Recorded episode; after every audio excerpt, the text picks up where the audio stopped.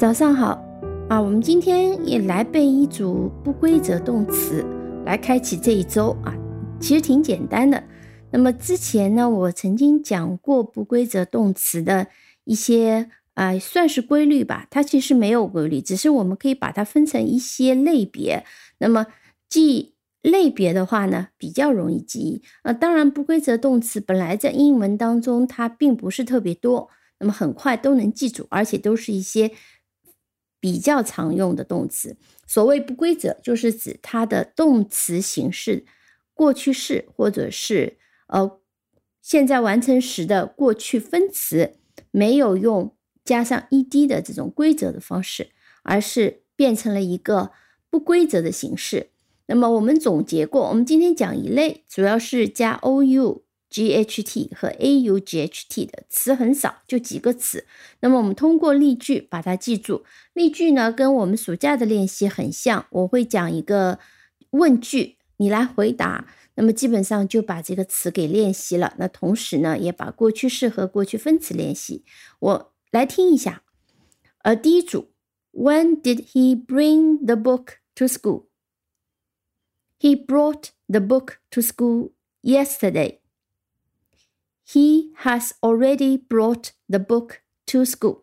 好，接下来呢，我来读问句，你可以读出来，或者是心里默念，把两句句子过去式的和现在完成式的啊讲一遍。那注意这个 bring，它是变成了过去式呢，是 brought，b r o u g h t，过去分词也是 brought。好，我们再来一遍。When did he bring the book to school?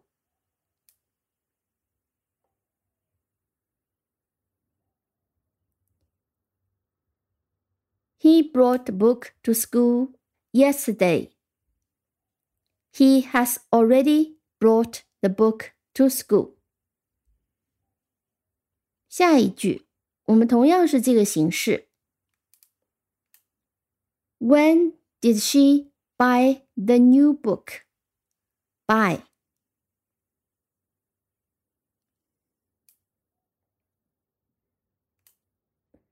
She bought the new book yesterday. She has already bought the book. Bought, B O U G H T, buy, bought, bought. 好，接下来 when did the little boy catch the lost dog? Catch, C A T C H. When did the little boy catch the, lo- the lost dog? He caught the dog yesterday. He has already caught the lost dog caught，c a u g h t，这里是 a u g h t，catch，caught，caught。接下来我们还有两个词，我们换种形式。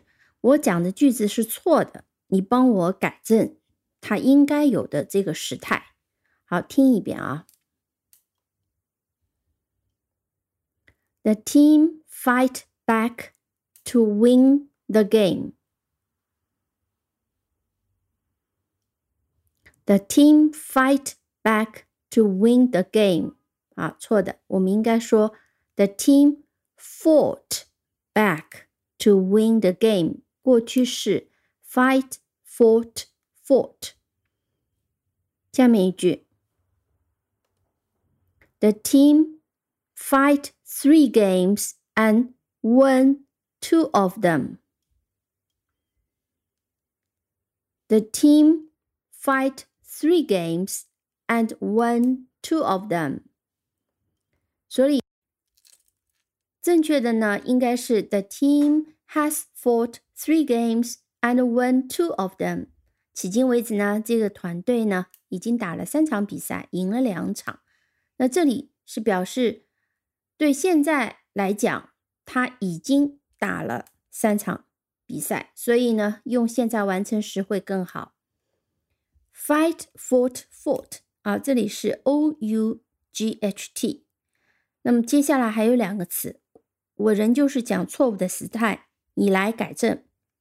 听一下，Mr. Zhang teach us English last year，所以应该变成过去式。Teach 的过去式是什么呢？Mr. Zhang taught us English last year. Taught, T-A-U-G-H-T。再来一句现在完成时，She teach English for ten years。啊，这里的错误明显的。首先，for ten years，那我们看到了这个时间的一个一个 indicator，时间的一个标志，那我们就知道。我们应该用现在完成时，他已经教了十年了，所以是 She has taught English for ten years。记住，teach、taught、taught。那么 taught 是 T A U G H T。最后一个词 think。啊，我们听这个例句：I thought he was wrong。好，这是常见的。I thought，这里的 I thought 常常是被翻译成我原以为， 我原以为 he was wrong。那其实言下之意，but actually he is not。我原以为他错了，但其实不是，那是我的认为是错了。所以这种用法非常常见。I thought，原以为，I thought he was wrong。呃，比如说在这句句子，Sorry。I thought you were someone else. Sorry, I thought you were someone else. 对不起，我原来把你认成了别人。I thought you were someone else. 那么作为嗯现在分词用在作为过去分词用在现在完成时里面，我们再听一下。Mary has thought a lot about how to do the job. Mary has thought a lot about how to do the job。